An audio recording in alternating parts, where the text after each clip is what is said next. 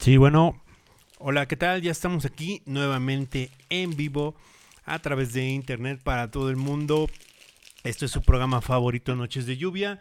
Y ya estamos eh, con una nueva edición especial de Noche de Brujas, de Halloween, de como lo quieran llamar, una noche así como esas de la mano peluda, pero pues estas son manos peludas por... no, o, son la mano lampiña, ahora le vamos a llamar a nuestro, a nuestro programa, la mano lampiña. Y, pero vamos a tener ahora sí nuevamente a los colaboradores que ya están ingresando aquí, a Enrique que el día de hoy pues nos vuelve a acompañar con algunas historias. Y un gran amigo Fabián que pues él es miembro de la Ciudad de México desde hace muchos años. Y tiene innumerables historias, espero que sí, si no, pues ya me quemé. por lo menos que haga el comentario sarcástico y con eso yo me doy por bien servido. Hubieras invitado a Chuponcito. Quería risas si hubieras invitado a Chupón, amigo. Bueno, seriedad, ¿no? pero bueno, y eh, Gustavo, que ya saben que pues ni modo de no invitarlo, yo no quisiera, pero pues lo tengo que invitar pero de todo que ese programa es. Somos nosotros dos, yo también quisiera Rulo, pero estamos ahí mutuamente. Pues ni, ni, ¿Qué se puede hacer? ¿Qué se puede hacer, no? aguantar, ¿no? El nombre de Lluvia Serio está registrado a su nombre, así que, pues, sí, las cláusulas. Copyright, ¿no? Licenciado. Copyright, si no. Dar fe y legalidad. Dar fe y legalidad, exactamente. Pero bueno, pues ya estamos totalmente en vivo. Síganos a través de todas nuestras redes sociales. Estamos como Lluvia Cero, Noches de Lluvia en Spotify. Pueden escuchar las retransmisiones en, Facebook como Lluvia Cero, en Twitch igual, Noches de Lluvia. Y estamos transmitiendo en los tres canales simultáneamente. Por ahí, para los que nos quieren estar pues ya acompañando en este día, eh, pueden enviarnos sus saludos por chat, eh, se leen todos al mismo tiempo, se contestan igual, en vivo, y vamos a tener las historias. Si gustan ir escribiendo alguna historia o algo, pues escríbala un saludo. También lo vamos a leer, un saludo, etcétera. Por ahí está este eh, Itzia, Itzia, ¿cómo se dice? Itzia. Ahí este saludándonos y bueno, pues vamos a dar inicio a este programa Noches de Lluvia. Eh, pues si no, más que nada decirle a, a, Gustavo que pues nos ayude contando, haciendo las primeras preguntas a nuestros dos invitados eh, que él es el, bueno del terror y de las historias que nos va a ayudar a llevar esta noche a cabo. Vámonos, vámonos. Desde Iztapalapa para el mundo. De Santa Fe para el mundo. Ah, que me, me informan, me informan que. Me informan. Me informan. Me informan que. ¿Quién se infirma? Que, que sí va a haber otro invitado especial. Una sorpresa para cuando ya esté lista, pues adelante vamos a tenerlo totalmente en vivo. Me alegra, me alegra para que, haya variedad, ¿no? con, relatos bien como lo dice Rulo, eh, vamos a iniciar este podcast de terror, obviamente con estos invitados. La, semana pasada, los que vieron el podcast, estuvimos con Enrique, nos platicó historias bastante interesantes.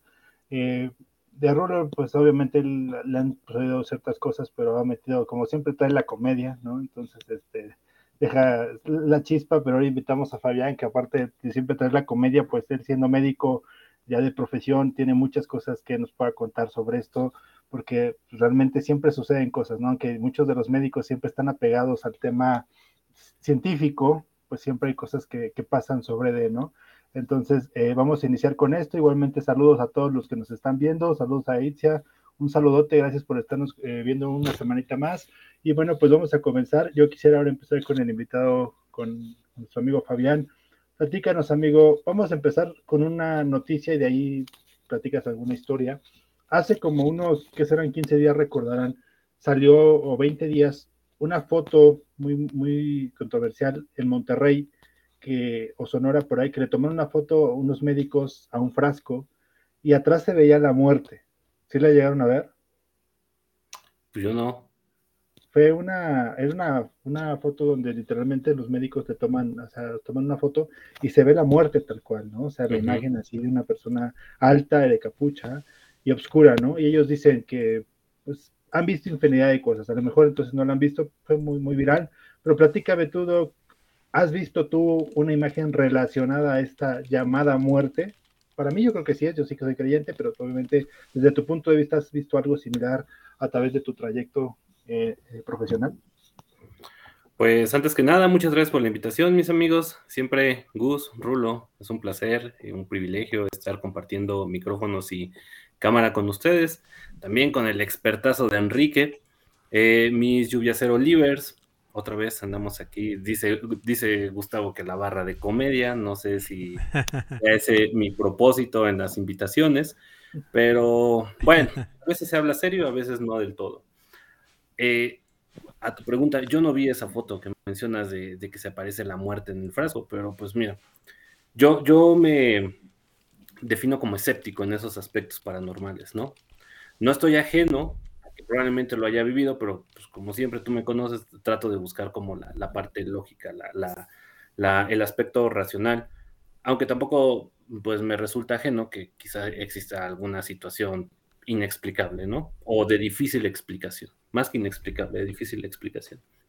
Entonces, pues sí, lamentablemente, pues los hospitales, mm, durante mi práctica clínica, ah, se escuchan infinidad de cosas, se ven muchísimas este, situaciones donde quisieras no ser testigo o donde no quisieras participar incluso, pero pues sí, va a sonar un poquito trágico, pero son lugares de sufrimiento, son lugares de, muerte. Ah, ya, ok, estamos viendo la imagen de la muerte. No sé, a lo mejor estaban viendo Macario en el fondo y pues se alcanzó a, reflejar algo de la película.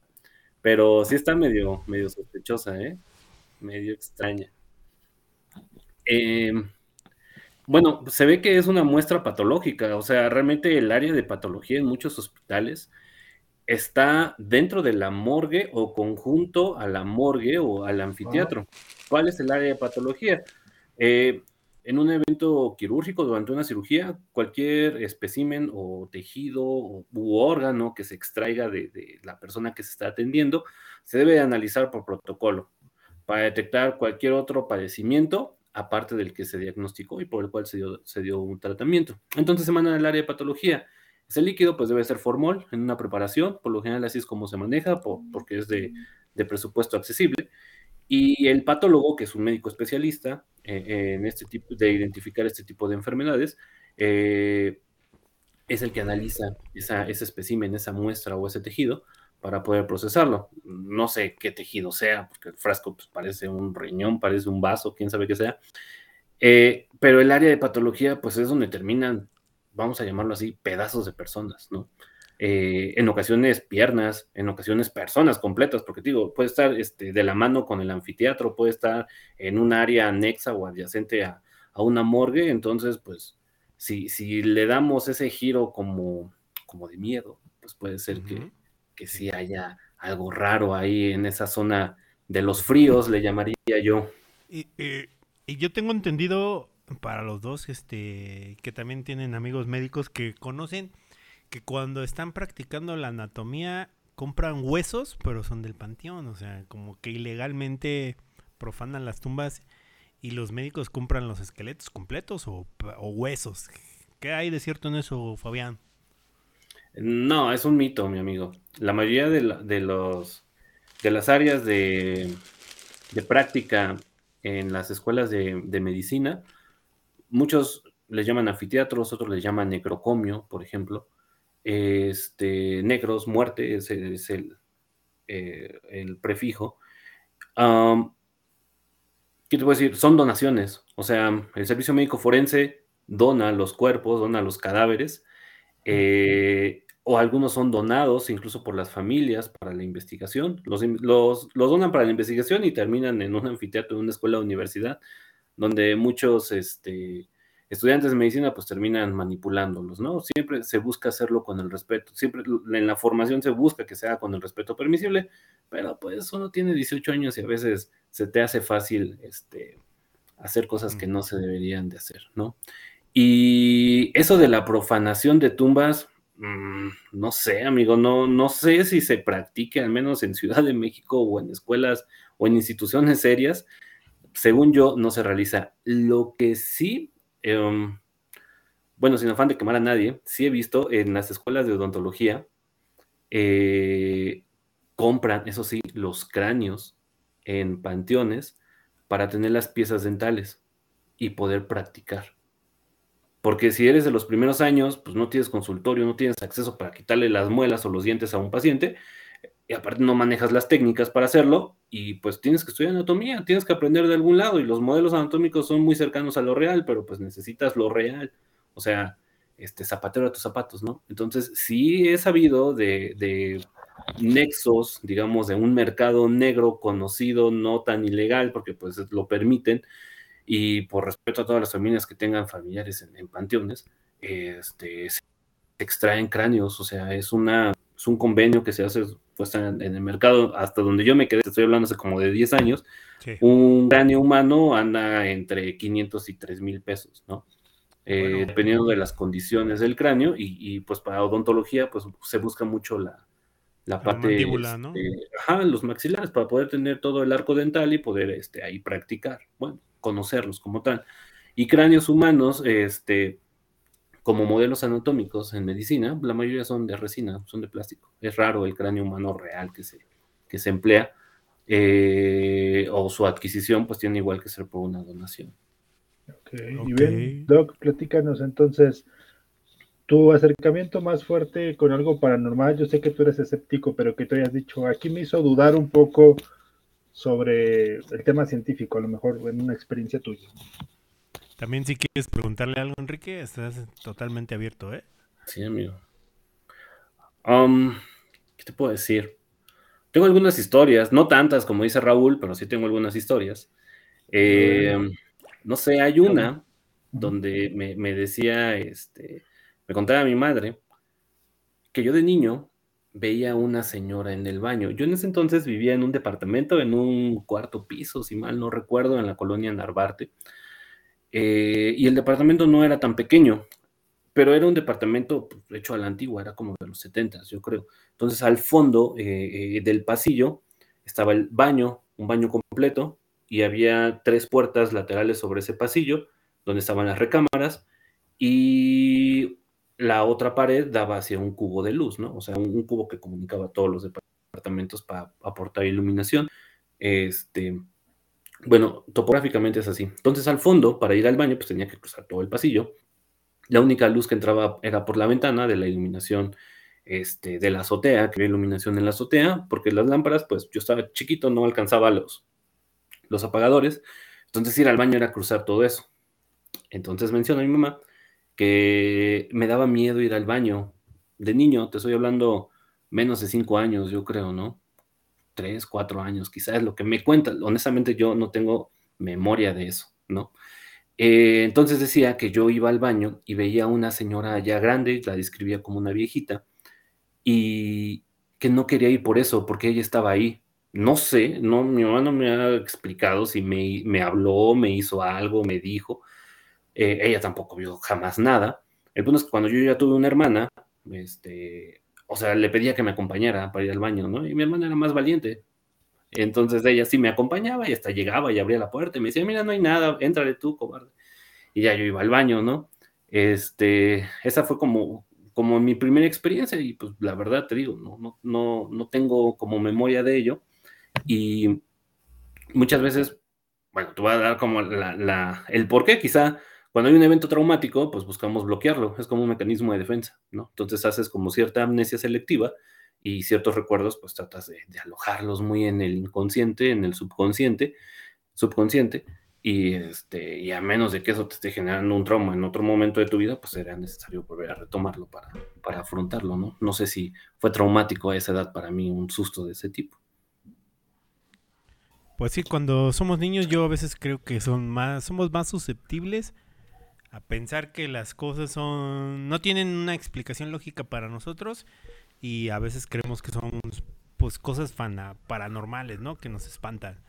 Y tú, Enrique, de niño, ¿alguna vez sufriste alguna pues algo que tú dijiste, ah, me contaron que pasaba esto o algo así? Sí, bueno, exactamente no, no me pasó a mí, más bien le pasó a mi papá.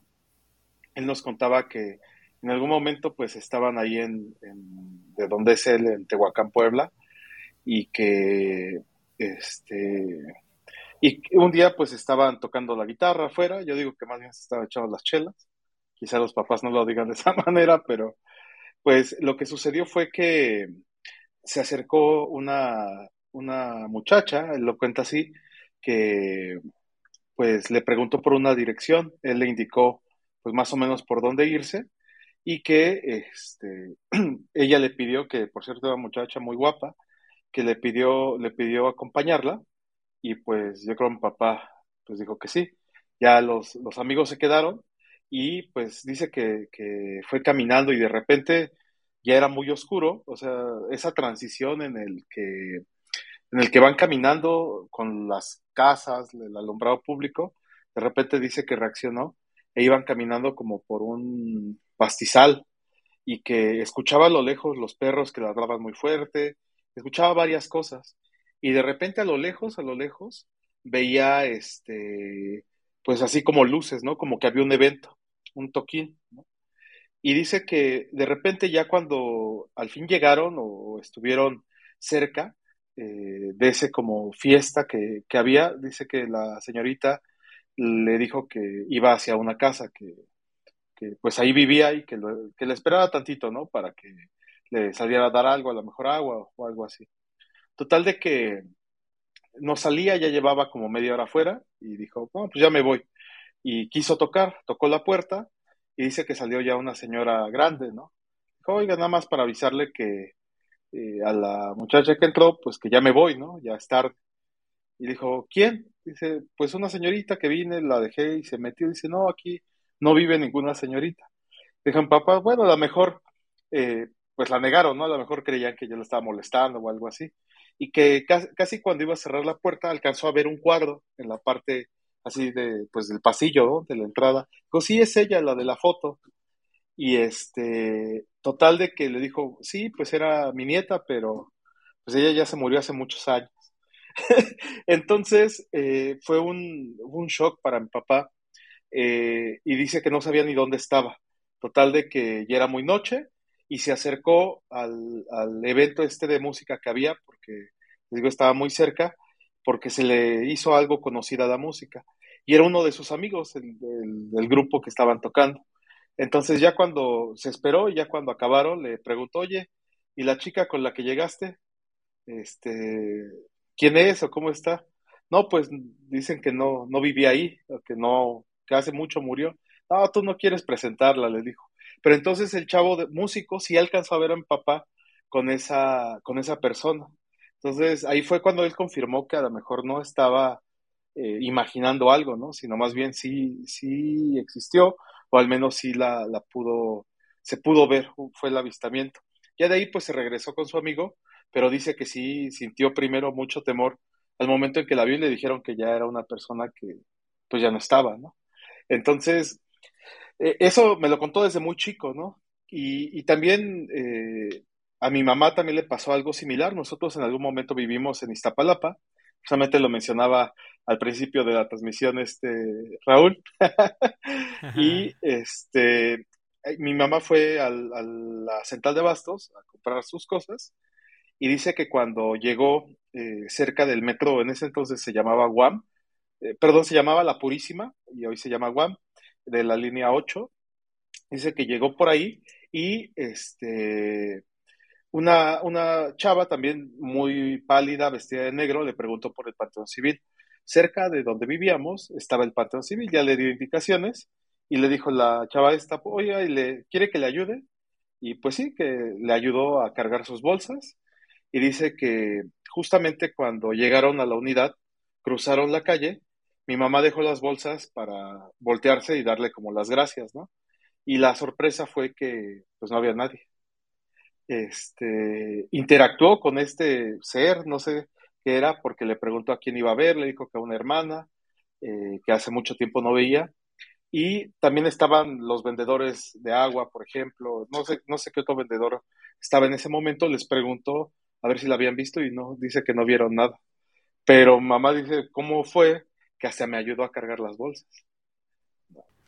Bueno, pues sí, está, pues esas son cosas, yo creo que, bueno, no sé si en la actualidad somos un poco más inconscientes o estamos más adentrados en nuestro propio mundo que muchas veces no llegamos a percibir cosas que pueden ser extrañas que pasan a nuestro alrededor. Yo me refiero a que mucha gente hoy en día va caminando y va en el celular, ¿no? Pero no se, no, no presta mucha atención o inclusive va con audífonos, etcétera, ¿no? Que y se aíslan un poco del mundo y pues a veces puede ser que por esa situación nos estemos perdiendo de estos fenómenos o de que estos fenómenos no existen, pues no son tan comunes y esa gente que a veces no los cuenta, pues sí son especiales o la ocasión fue especial para que pudiera suceder esa parte.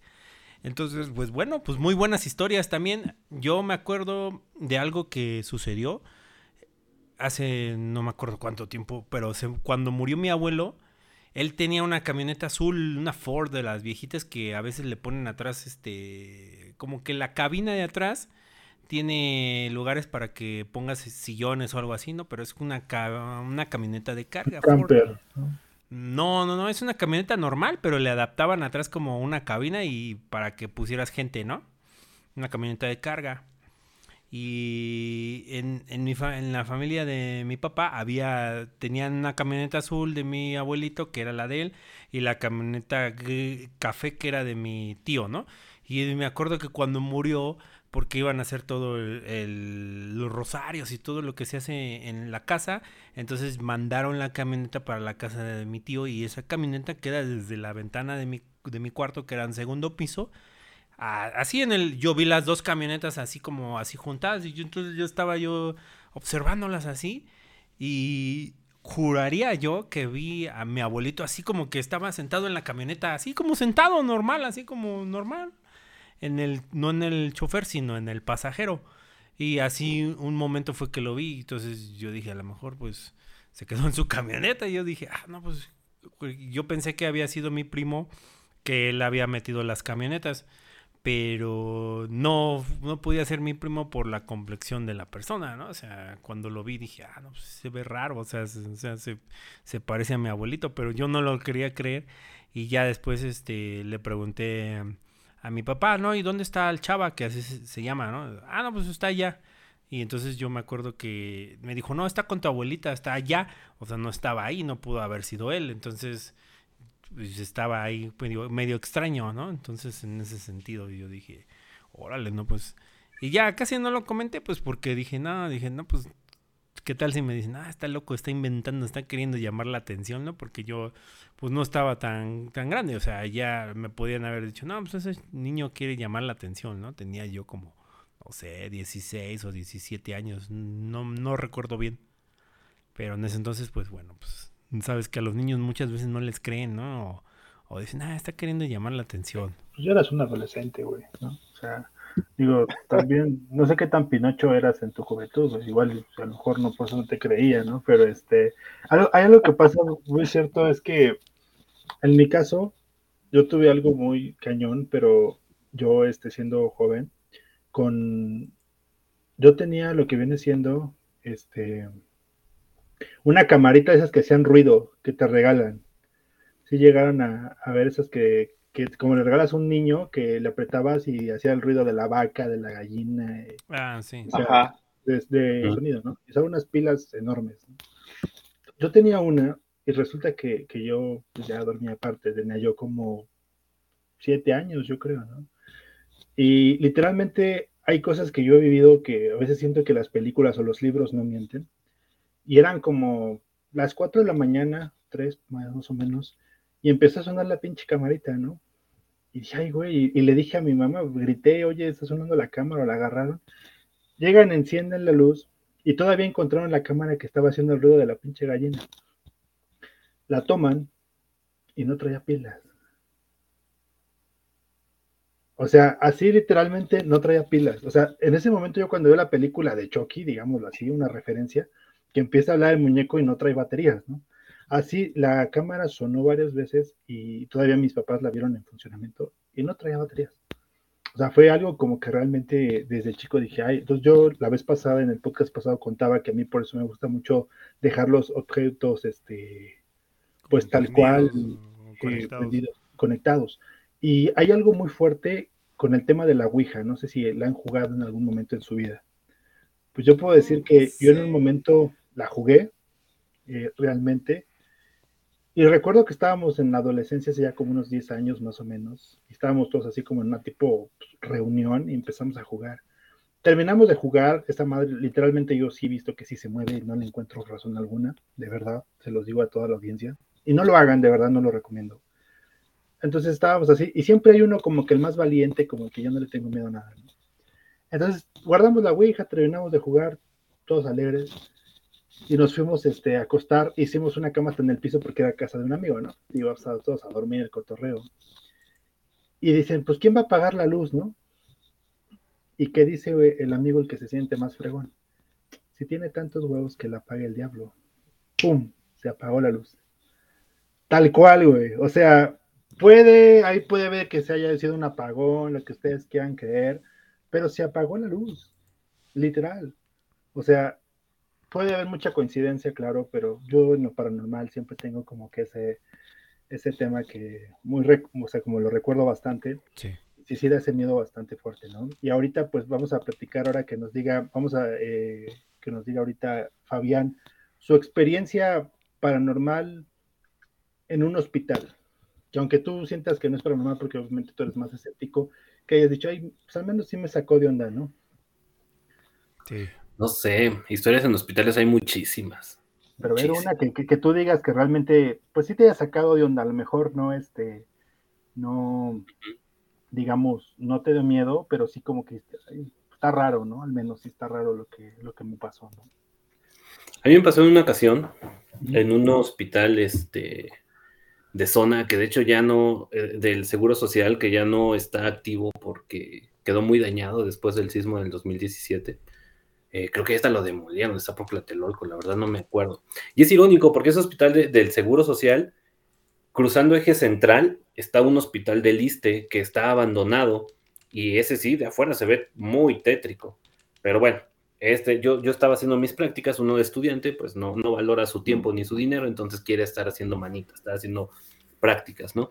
Entonces en una noche me tocó hacer una guardia ahí, este, con un médico, con, con este, un maestro, que, nos invitó a un grupo de estudiantes, y era necesario cruzar un pasillo, no tan largo, un pasillo de, algunos 20, 25 metros más o menos, para llegar al laboratorio. Entonces, dentro de tus actividades como practicante, pues es llevar las, las muestras, los tubitos con sangre que le, retiras a, un paciente para llevar a procesarlos al laboratorio, ¿no? Entonces, había que cruzar este pasillo y había, no recuerdo si dos o tres salas de hospitalización, o sea, cuartos aparte con sus tres, cuatro camas que son exclusivas para, los pacientes que están ahí un, periodo de, recuperación o de observación o de vigilancia o, recibiendo un tratamiento.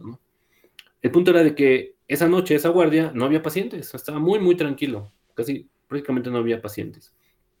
Entonces esas camas estaban vacías.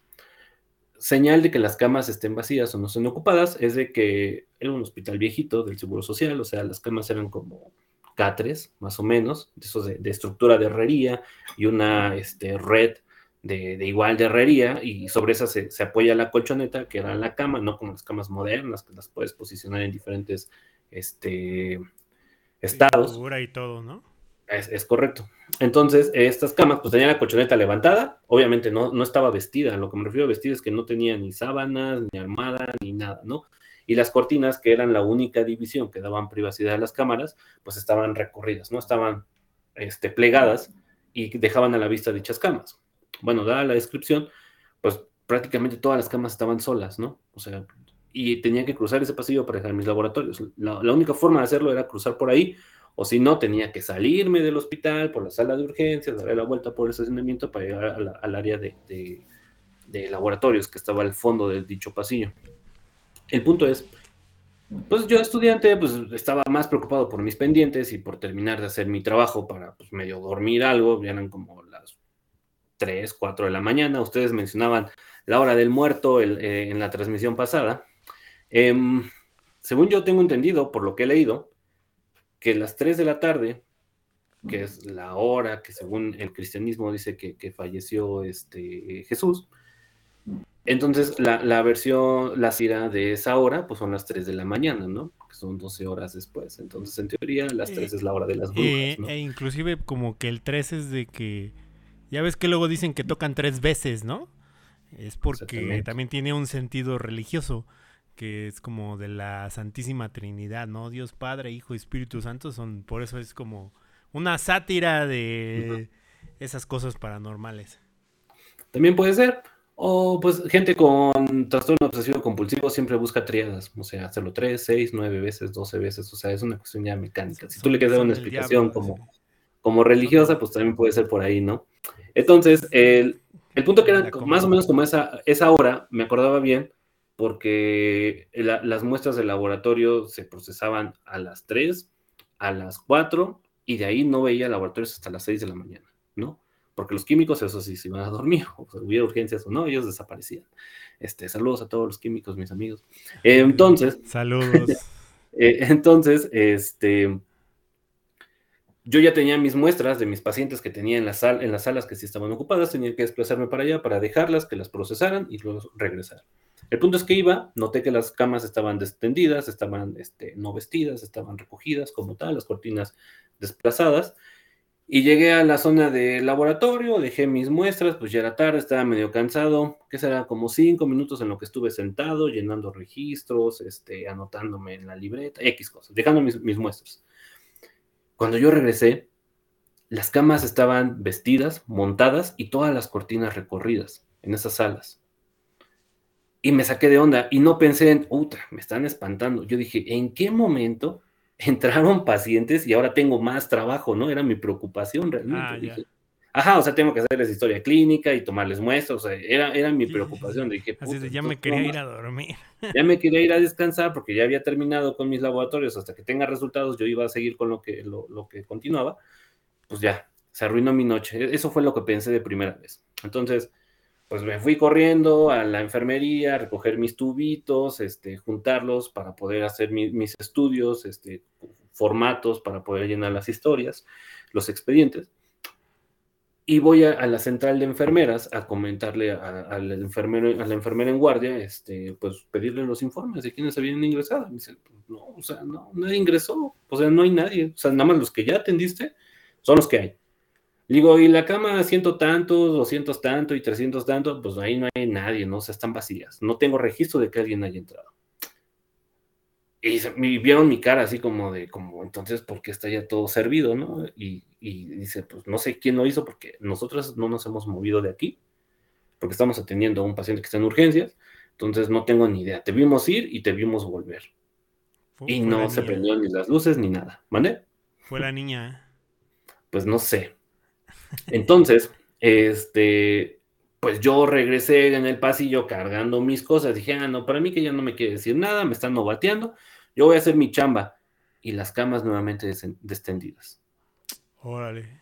O No, sea, pues y las sí. cortinas recorridas y no hubo ni un solo ruido, no se vio, so- yo no vi sombras, no vi luces, no escuché nada, pero recuerdo bien, no sé, yo luego pienso, a lo mejor era el cansancio o tenía otras preocupaciones, le quise dar como una explicación, pero no pasó nada. El punto es de que me dio cuscús y ya no regresé por ese pasillo por los resultados, me fui a dar toda la vuelta por el estacionamiento para recoger los resultados de mis laboratorios que había llevado a las 6 de la mañana, y aunque ya hubiera luz, dije, no, no, no paso por ahí esta noche otra vez. Y ya me regresé, ¿no? Y ya no supe qué pasó con las camas. Y obviamente un hospital público pues no tiene cámaras de seguridad ni nada, o sea, no, no había como una explicación para ello. Y hasta la fecha, bueno, el hospital ya no existe, ya lo demolieron, entonces este, es un misterio sin resolver. Y que así va a Pues- estar bastante tiempo, esa es la verdad, amigo. Ahora vamos con, con Enrique que nos platique un poco de alguna historia. Ah, pero espérate, antes, antes de eso, este, bueno, creo que nuestra invitada ya se arrepintió otra vez. Me, Ah, me escribió ahorita que creo que está teniendo algunos problemas con su internet, a ver si ahorita vuelve, vuelve a conectarse. Sí, ah, bueno, que- está bien. En lo que y- seguimos. Pues le da la bueno, bienvenida a la hora que sea, sin problema. Ahorita, este, sin problema seguimos. Ahorita vamos con Enrique que nos platique. Tiene buenas historias, una historia relacionada, pues, al ámbito médico forense. Debes de tener, amigo, algo similar o que te hayan contado. Y antes de eso, pues un saludo aquí al chat que nos están escribiendo. Un saludo para Leima, que va por su kilo de palomitas. Un saludo también a mi novia que nos está viendo. Saludotes como cada semana. Y vamos con una historia para eh, con este tema, tanto, digámoslo, en hospitales, tú, Enrique, que sepas, o algo así como forense, ¿no? Sí, y después de ahí vamos a hablar un poco acerca de las películas de terror que marcaron nuestra infancia, ¿no? También, a ver cuáles son las que ustedes más. Y entras en terapia, Rulo. Vámonos con Enrique. y entra en terapia. Bueno, mira, pues eh, de hecho, una de las historias que, que yo recuerdo de hospitales es precisamente una que me contó Ale, que es nuestra invitada, quien, quien va a entrar. La, la cuento de rápido. Ella, ella nos contaba que en algún momento atendió un paciente, y creo que ya anda por aquí, este, atendió un paciente que tenía como, que era como santero, me parece, o algo así. Y entonces, eh, este paciente, pues tenía, eh, pues estaba enfermo y murió con, con, una, con su lengua negra, que era como algo característico.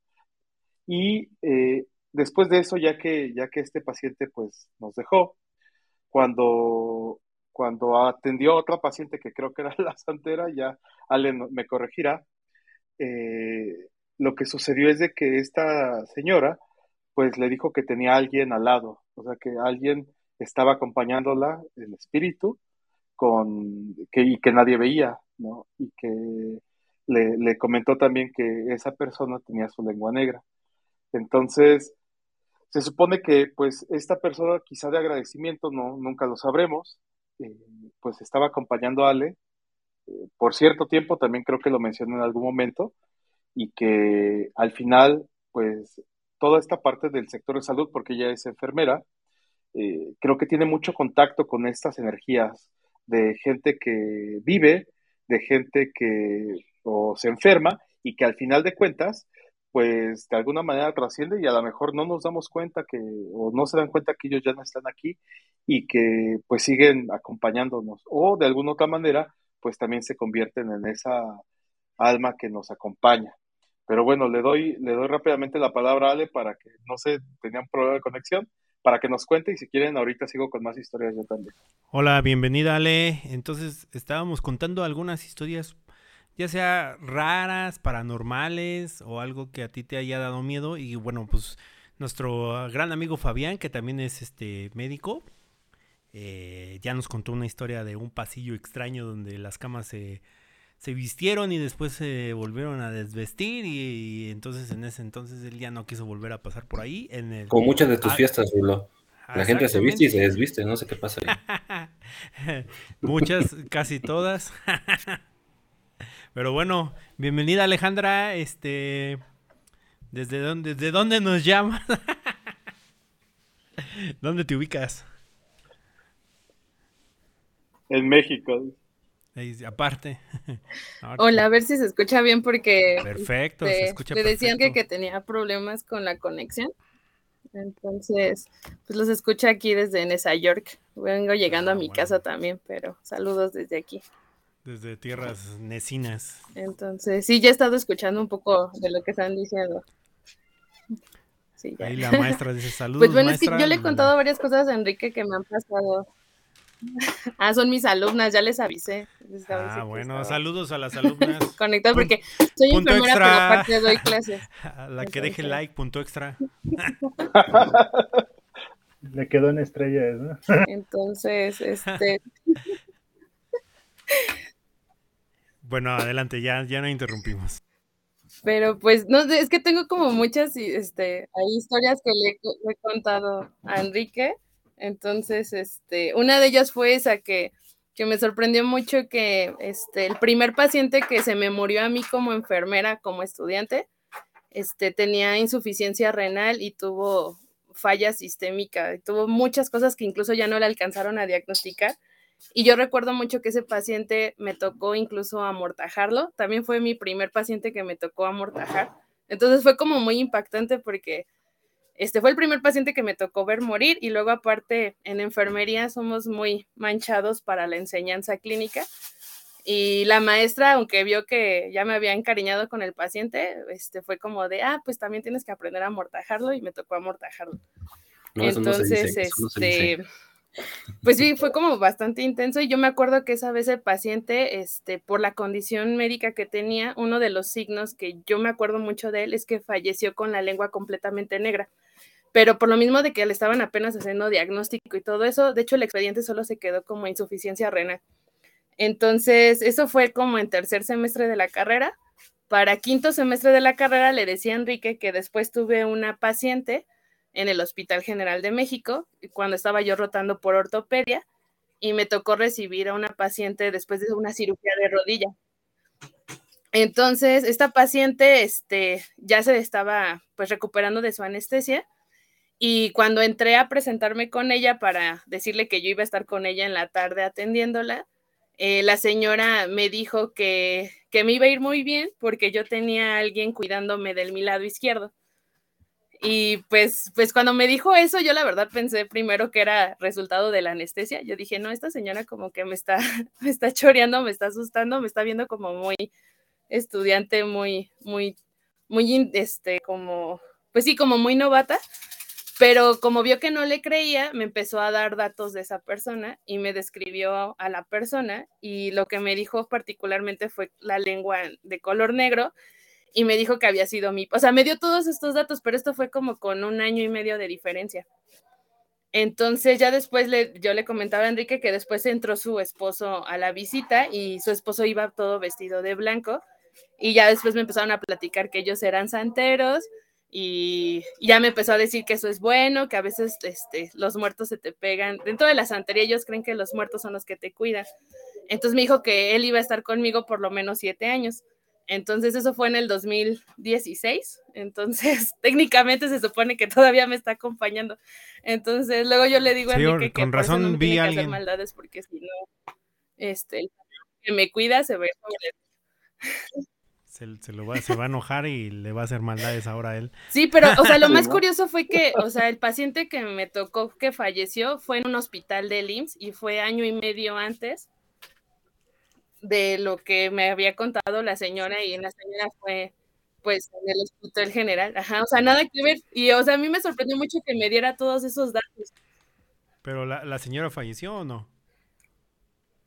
Entonces, eso es como lo más raro que me ha pasado así, muy intenso, pero la verdad me sacó tanto de onda que incluso le tuve que decir a mi profesor que me cambiara de servicio. O sea, porque incluso me dio un poco de ansiedad, me dejaron salir a comprarme algo de tomar y no, o sea, la verdad sí me dio bastante miedo. ¿Y la señora sí sobrevivió o también falleció? Creo que no nos escucha, pero...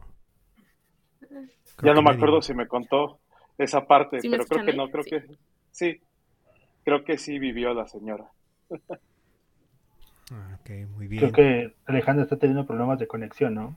Sí, creo que se me Parece, pero bueno, al menos sí completó la historia, pero no se preocupen, ahí seguimos con ella y con todo Pues ya no supe, o sea, sí sobrevivió porque era una cirugía muy simple de, de rodilla, pero, pero ya yo ya no la, yo, yo, yo de verdad ya no quise verla. Y le conté a mi profesor, este, eh, Daniel Rangel, por si alguien un día lo conoce. Y el, maestro así hasta me, dijo que estaba loca, pero yo tan ansiosa que me cambió. Saludos para Daniel, Dan Rangel. Saludos. Oye, Alejandro, tengo una pregunta. Ahorita, este, tú que eres enfermera, ¿no? Tengo una pregunta. Eh, ¿Qué nos puedes decir tú de este ente fantasma, o no sé cómo lo pueden llamar, tan conocido como es la planchada, ¿no? ¿Qué nos puedes decir? ¿La planqué? Planchada. La planchada. no, la conozco. Está interesante esa historia. Muy mm. interesante, ya la ha contado Ale también. Así que, pues quiero, bueno, preguntarle qué opina. ¿Tú, que conoces, ahorita que, le llegue el mensaje, ¿tú conoces a la planchada, Fabián? Hay muchísimas leyendas al respecto de, la planchada. O sea, dentro de, las, de la actividad clínica en, en Latinoamérica incluso, está la leyenda de la planchada, es como la más marcada en los hospitales, pero yo creo que Ale es experta en ese tema, entonces que nos cuente. La, planchada viene siendo como la llorona, versión hospital. Mm, algo así, parecido, porque también hubo una tragedia, según la leyenda que yo conozco y que varía de según quien la cuente realmente, ¿no? Y bueno, Ale, ¿nos puedes contar acerca de la planchada? ¿O de la arrugada? Creo que... Creo que tiene, tiene problemas Bueno, yo yo cuento mi versión. Sí, Órale, a ver. échale.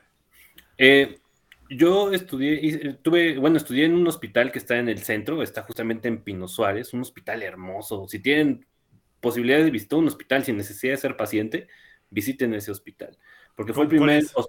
eh, es el Hospital de Jesús, que está en la calle de Pino Suárez, como a una cuadra y media del Zócalo, la- este, del centro histórico, ¿no? Este Hospital de Jesús fue inaugurado por Hernán Cortés, o sea, tiene toda la vida, ¿no? O sea, toda la historia de México está en ese hospital. Yo lo veo así, históricamente tiene murales muy bonitos, este, la estructura es, es de la época, o sea, está, está padre. Algunos mencionan que en ese hospital nació la leyenda de la planchada y otros dicen que fue en un hospital de zona en Torreón, eh, que ya no existe, que ahora creo que es, que es parte de la Universidad de, de Coahuila, no sé qué pasa, pero el punto es de que esas son como las hipótesis del origen de la planchada.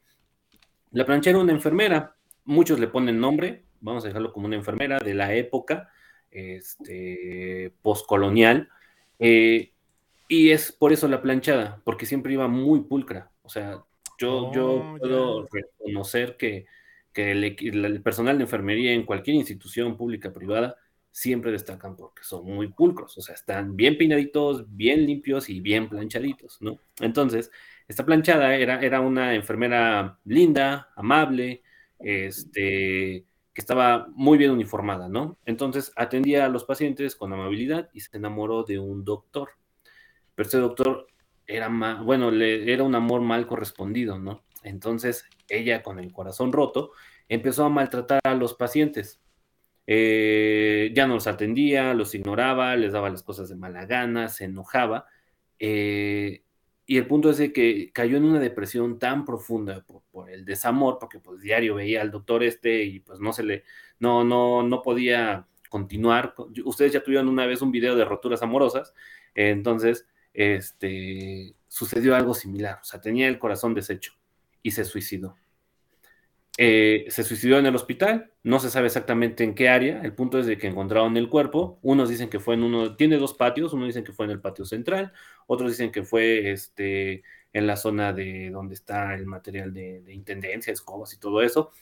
Eh, el punto es de que después de que ella falleció, aquellos pacientes que no eran atendidos, que porque no había enfermería en ese momento, que las enfermeras estaban ocupadas y necesitaban un cómodo o una vacinica o, o que les cambiaran las sábanas o que ya se le había acabado el suero y había que cambiarlo, venía una enfermera linda, bien este, pulcra, bien planchadita, entraba a la, a la sala de hospitalización y les cambiaba el suero, les arrimaba el cómodo, les cambiaba la sábana y se retiraba. El punto es que ellos siempre les daban las gracias y ella nunca contestaba, ¿no? Así como llegaba, atendía, se daba la vuelta y sin, sin dar alguna expresión desaparecía, ¿no?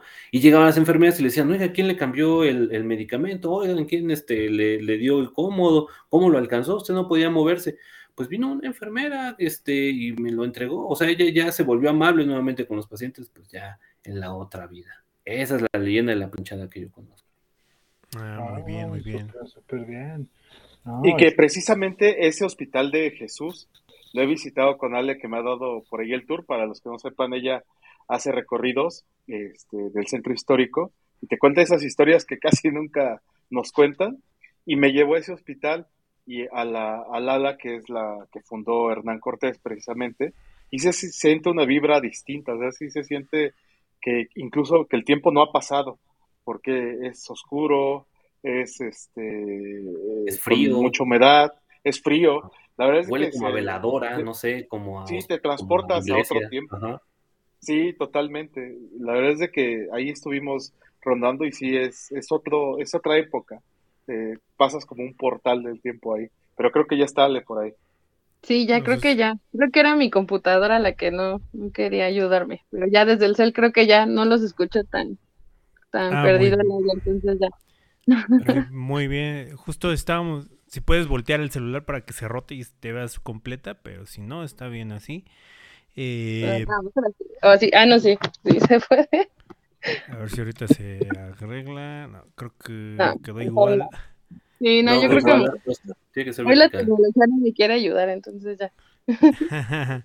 Hablábamos sobre la planchada, que tú qué conoces acerca de la planchada. Ay, pues es, es, que he escuchado muchas historias, a mí nunca se me ha parecido, pero de la que sé que es como la oficial es la que está en Hospital Juárez. Pero he ido con amigos a Aguascalientes y a Guanajuato y también tienen su propia planchada. Entonces, lo que nos molesta a nosotras las enfermeras es de que este, no ayuda a llenar los reportes. O sea, Hazlo fácil nada más. Eso sí, ¿no? Eh, Nunca lo había pensado. Digo, ya, ya es parte del, del equipo, pero pues que haga trabajo completo, ¿no? el, turno nocturno que siempre nos califican de las que somos las más flojas, entonces pues no. Porque siempre he trabajado yo casi en la noche. Entonces, este, pero no, a mí nunca.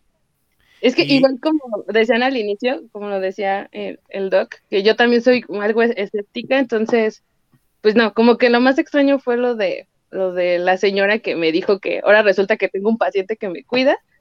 Y otra cosa que le digo muy curiosa, Enrique, que me pasa también, es que este, las personas cuando han fallecido, este, tengo la mala suerte que son a mí las que me piden el agua o me dicen que ven o mariposas o palomillas. Entonces, yo pensé que era así como normal, pero ya después en séptimo semestre llevé una optativa que es de tanatología y la maestra de tanatología nos decía que Kubler-Ross, que es como la médico que empezó a trabajar el término de tanatología y todo eso, eh, habla mucho sobre que la gente cuando va a morir ve mariposas. Entonces, este, de hecho, el símbolo de la tanatología son las mariposas. Eh, bueno, según esta, esta médico. Entonces, cuando nos contó eso sí se me hizo muy raro porque dije, no inventes. Yo sí he visto, bueno, me ha pasado que hay pacientes que están en la terapia o en urgencias y me pasó primero con un señor que un señor sí estaba muy molesto y me dijo que cerráramos la ventana que porque veía como muchos animalitos volando. Entonces ya cuando le pregunté me dijo, es que veo como muchas palomillas, él decía que eran palomillas. Y hasta con sus manos las trataba de quitar y me acuerdo que esa vez uno de los médicos que estaba en turnos y me dijo, no, ¿saben qué? El señor de la cama tal ya se va a morir. Y yo vi que las enfermeras empezaban a decirte, no, sí, es que cuando empiezan a ver eso o empiezan a ver niños jugar es porque ya se van a morir.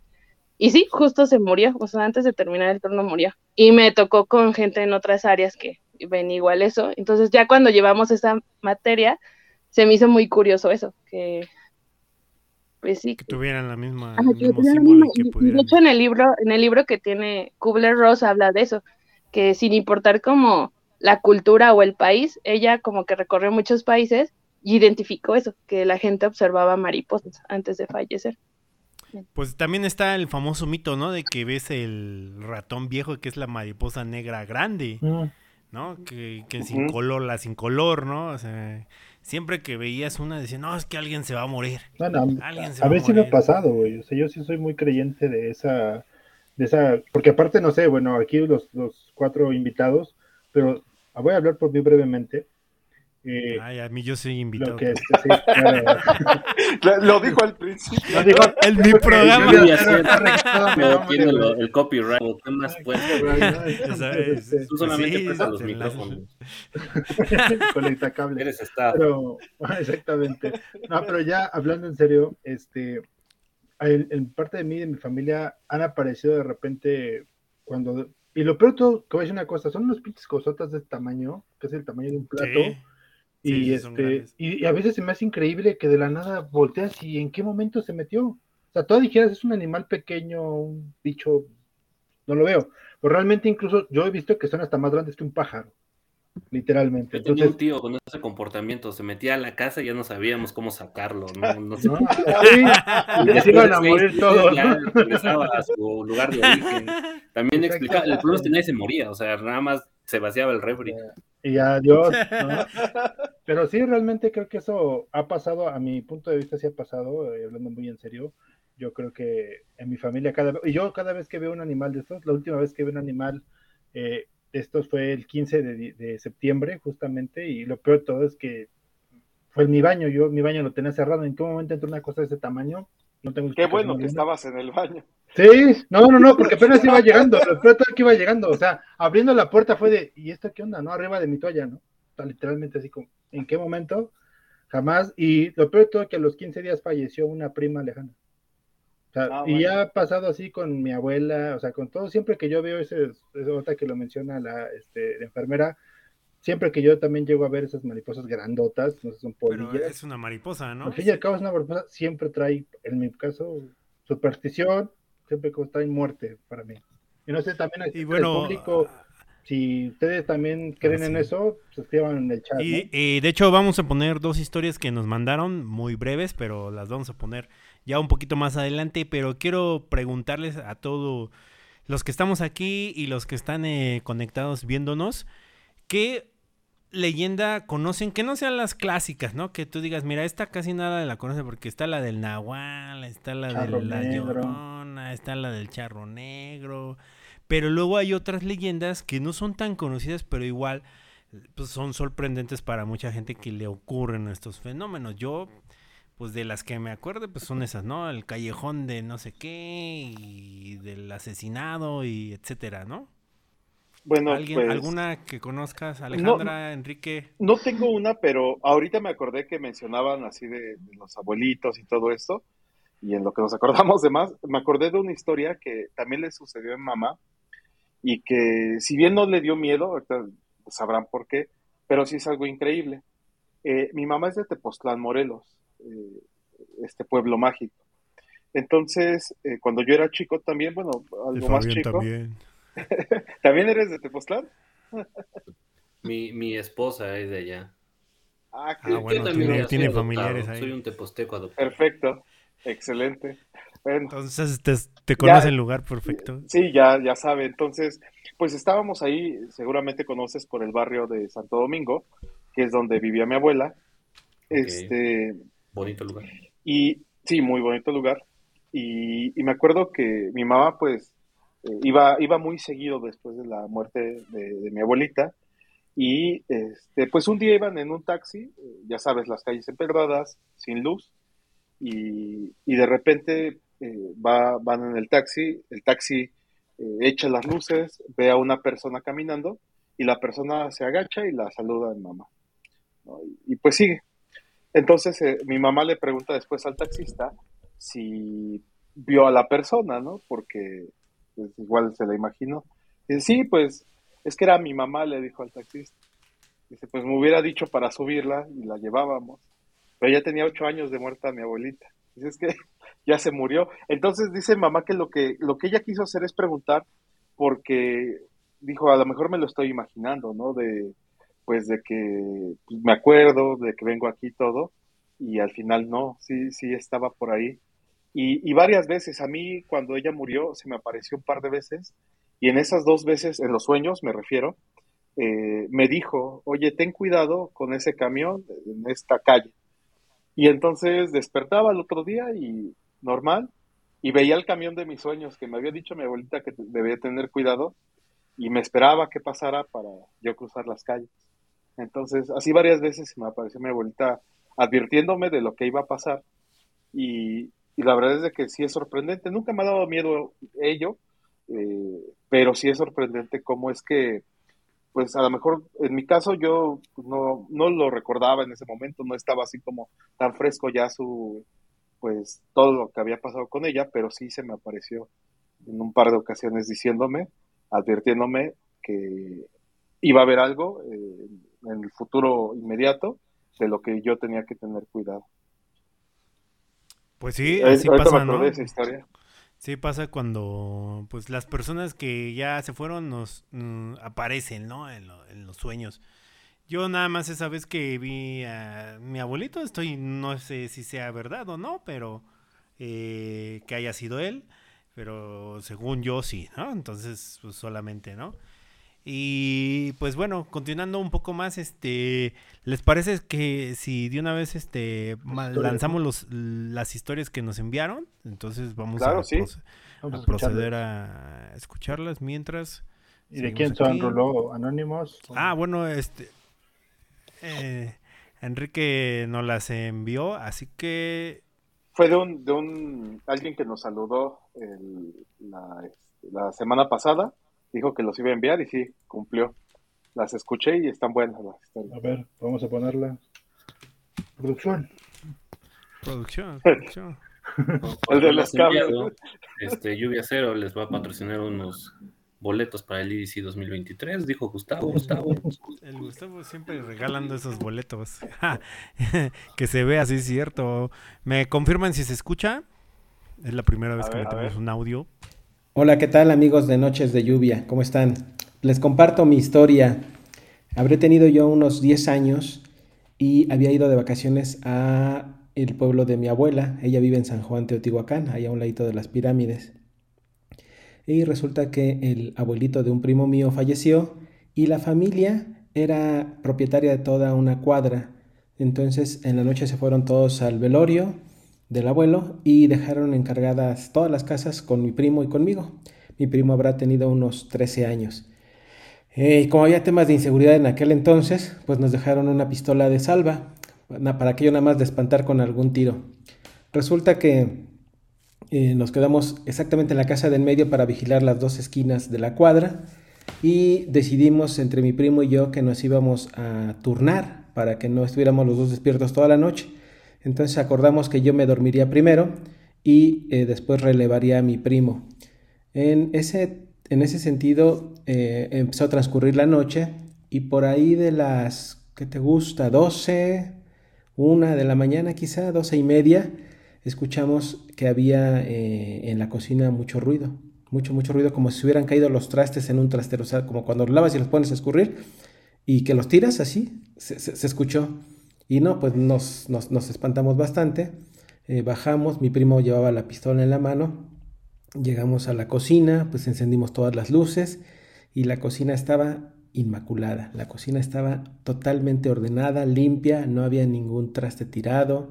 Abrimos las, eh, eh, las puertas de la cocina, nada, o sea, nada, nada, nada, todo en orden y nosotros pues bastante espantados porque no, no, no sabíamos qué, qué pasaba y bueno, pues ahí vamos de nuevo para, para las recámaras, que eran las que tenían un balconcito y quedaba, eh, como les comentaba, la vista hacia ambas esquinas.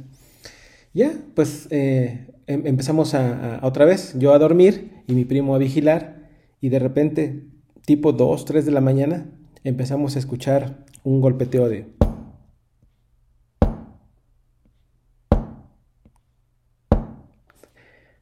Y, y otra vez, yo apenas me estaba durmiendo y le dije, ¿oíste? Sí, y seguimos escuchando ese golpeteo. Lo mismo, sacamos la pistola, eh, abrimos las recámaras, fuimos a ver y absolutamente nada. O sea, no había nadie, este, nadie estaba haciendo ruido, la calle estaba vacía, las casas estaban vacías. Y bueno, pues ya, total que ni siquiera me dormí, eh, él ya tampoco se durmió. Y al otro día eh, regresaron algunos familiares de él a sus casas pasaron a saludarnos para ver cómo habíamos estado eh, durante la vigilia y pues eh, les platicamos todo lo que había pasado y ellos nos, se nos quedaron viendo así muy raro y nos dijeron algo que no sabíamos. Dicen, híjole, pues en la habitación de un lado donde ustedes se quedaron, ahí falleció el abuelo. Dice, y eso que escucharon en las escaleras es muy probable que hubiera sido el bastón con el que él caminaba, porque se apoyaba en un bastón para caminar y siempre se escuchaba ese ruido en, las escaleras o en su andar. Entonces, no, pues ahí sí ya casi nos desmayábamos, pero pues ya había amanecido, ya había más gente y quedó, quedó como eso, quedó como una historia muy, muy este, extraña de lo que nos había pasado en, en, esa, en ese entonces. Y bueno, corto audio y les mando el segundo relato, a ver si tienen chance de escucharlo y de pasarlo.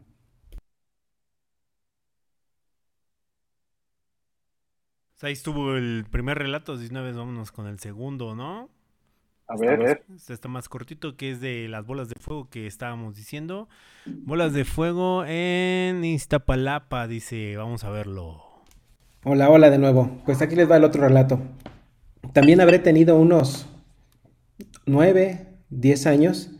Y en la calle donde yo vivía con mis papás y con mis hermanas, nos juntábamos con los cuates ahí a chutar, echar cáscara, jugar. Y en la noche eh, eh, nos, nos reuníamos afuera de alguna de las casas.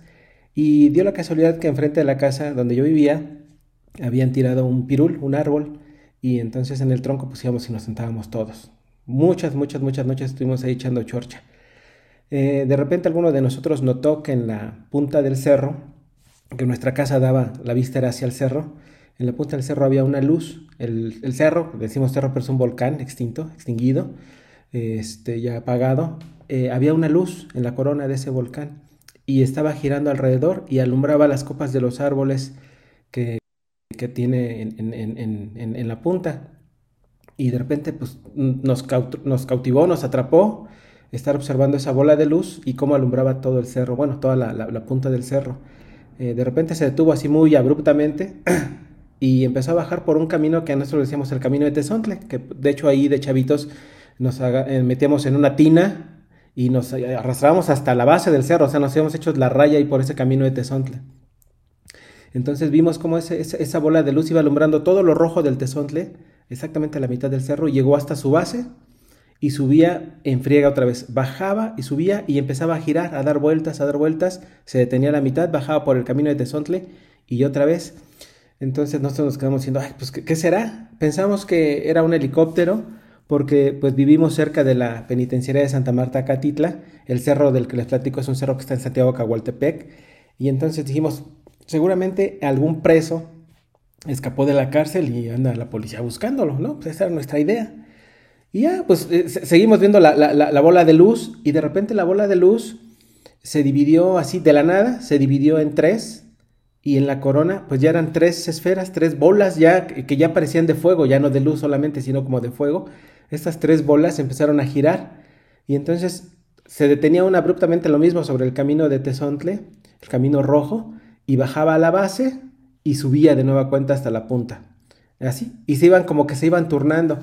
Entonces nosotros ya para ese momento estábamos totalmente enlelados viendo cómo eh, eh, eh, el espectáculo, el show ahí, y las bolas iban muy a ras de suelo porque veíamos cómo alumbraban todos los árboles y este, pues dijimos, pues ¿qué van a hacer? Ya no puede ser un helicóptero, ya son tres, se desprendió de una bola, se desprenden otras dos y son tres, o sea, no nos explicábamos.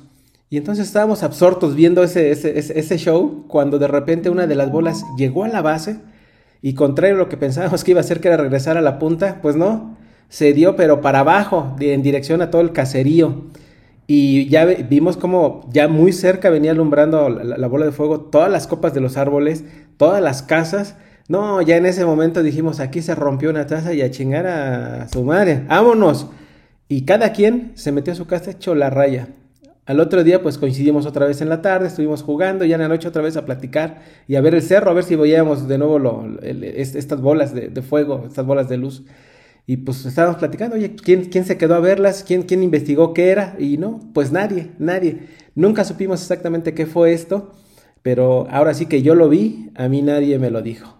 Pues les mando un abrazo muy fuerte, amigos de Noches de Lluvia, y deseo que este, este, este par de relatos hayan sido de su agrado. Abrazo. Pues bueno, ya regresamos nuevamente aquí al control y el estudio.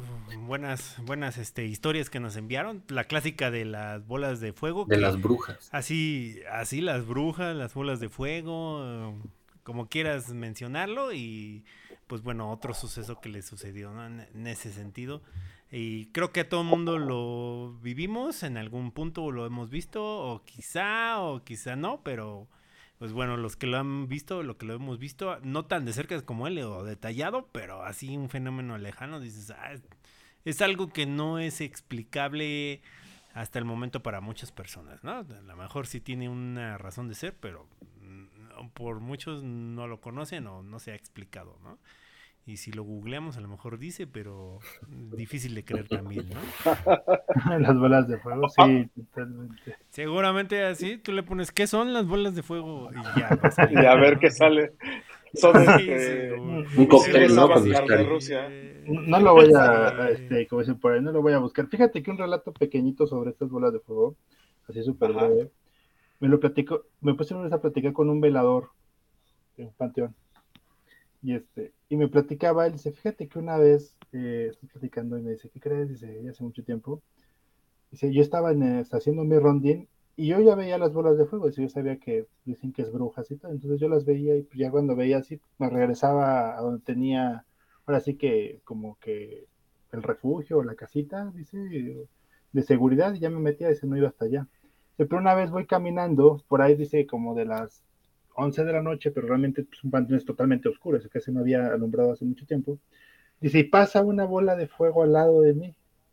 Pero lo más chistoso, dice, es que me dice, no te espantes, compadre, se escucho la voz de una mujer que me dice tal cual, así dice, yo volteo, dice, y pues me y al otro día voy con mi mujer y le digo, ¿quién, qué, comadres tengo? A lo mejor nadie es una pinche bruja, ¿no? O sea, literalmente me platicé que sí, que, que, que, fue tanto su miedo, dice que, que buscaba, oye, a ver, ¿cuáles son mis comadres, no? ¿Y cuál? Dice, ¿por qué tal cual? Ah, porque le dijo dice, tal cual iba caminando dice, y veo la bola que pasa lo de mí y me dice, no te asustes, compadre, escuché la voz de una mujer que me lo dijo tal cual, ¿no? dice, ahora sí, esa sí nunca me ha pasado. He visto grabaciones, a lo mejor puede que, que muchos de ellos conocen, ¿no? Pero estamos llegando que, que al final de la, de la transmisión, pero me encantaría con nuestros invitados que nos pudieran relatar un, un váyame la redundancia, un relato más. Si quieres empezamos con, con la maestra Alejandra, que aquí tiene bastantes saludos, maestra. puro 10, puro 10. Les mandé el link y, al grupo y yo pensé que no iban a hacer caso, pero sí. Ya exentaron, ya exentaron.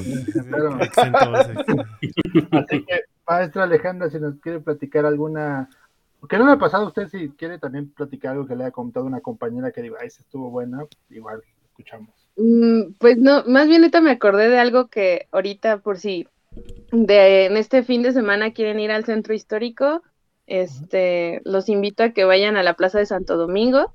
Primero que vayan al Museo del Palacio de Medicina, que es el antiguo Palacio de la Santa Inquisición. O sea, por sí solo el puro edificio ya es muy terrorífico y a veces cuando es la noche de museos te dejan pasar en la noche a la zona de cárceles y así. Entonces hay como muchas piezas este, anatómicas muy grotescas, entonces por si quieres asustar a alguien y en la primera cita es muy buen tip, porque hay como que acurruco y todo eso. Al área Pero de enfermedades venéreas. En, Plaza de Santo Domingo, este, eh, esa plaza de, enfrente de la iglesia antes estaba cerrada porque formaba parte del convento, y esa plaza era, un, era el panteón del convento de Santo Domingo. Entonces dicen que cuando las leyes de reforma y que expropian esa parte y quitan el panteón, porque el panteón ya no podía estar en las iglesias, sino tenían que ser panteones civiles, empezaron a exhumar muchos este, cuerpos y muchos de los cuerpos de los frailes de ahí de Santo Domingo quedaron momificados. Y un dato histórico es de que una de esas momias era la momia de Fray Servando Teresa de Mier y lo vendieron a un circo y anduvo paseando por Europa y estuvo como por muchos lados. El caso es de que toda esa plaza en sí tiene como muchas cosas de, miedos. Dicen que si pasas ahí por la plaza a las 3 de la mañana, yo sí he pasado por ahí, cuando antes íbamos a Garibaldi y andábamos por ahí este, de fiesta, dicen que si pasas por ahí en, en, la famosa hora del diablo o de los sustos, dices que se siente como te van jalando los pies. Yo la verdad nunca he tenido esa sensación, pero pues sí. Luego, la otra es de que enfrente de Plaza de Santo Domingo, una de las puertas laterales del Palacio de Medicina era donde la puerta por donde salían la gente que iban a llevar a los quemaderos, que los traían con su vestimenta tipo Benito y así. Entonces dicen que si tocas la puerta siempre está fría y es de mala suerte. Entonces yo lo he hecho y pues no sé, ¿será que siempre tengo mala suerte y como que mala suerte con mala suerte se contrarresta y no pasa nada? Pero también por ahí pueden hacer eso. Y también en esa misma plaza, que es la famosa plaza donde pues te pueden ahí hacer títulos este, fracturas y demás. En, este, como, como y caminando hacia Zúcalo está una escuela primaria. Si te acercas a esa escuela primaria, está la fachada de rojo. Aparece una placa que dice que fue una de las casas donde vivió la Malinche. Entonces, y yendo hacia atrás de Santo Domingo, que está la Coliseo, por si también quieren un día ir a las luchas, antes ahí era un acueducto. Entonces se dice que en ese acueducto y con relación a que ahí estaba la casa de la Malinche, dicen que en ese pasaje que va desde la, lo que es ahorita la primaria hacia la Coliseo, este, también en las madrugadas se aparece la llorona. Entonces, cuando me llegan a preguntar sobre que les recomiendo algo del centro histórico, siempre les recomiendo Santo Domingo porque ahí hay de todo. O es la Santa Inquisición, o son los, o son las momias que te jalan los pies, o es la llorona. Entonces, por si pueden ir este fin de semana, que aprovechando también van a estar las ofrendas, pues creo que es un buen momento como para tomarse la foto y experimentar algo paranormal. Pasan a asustarse.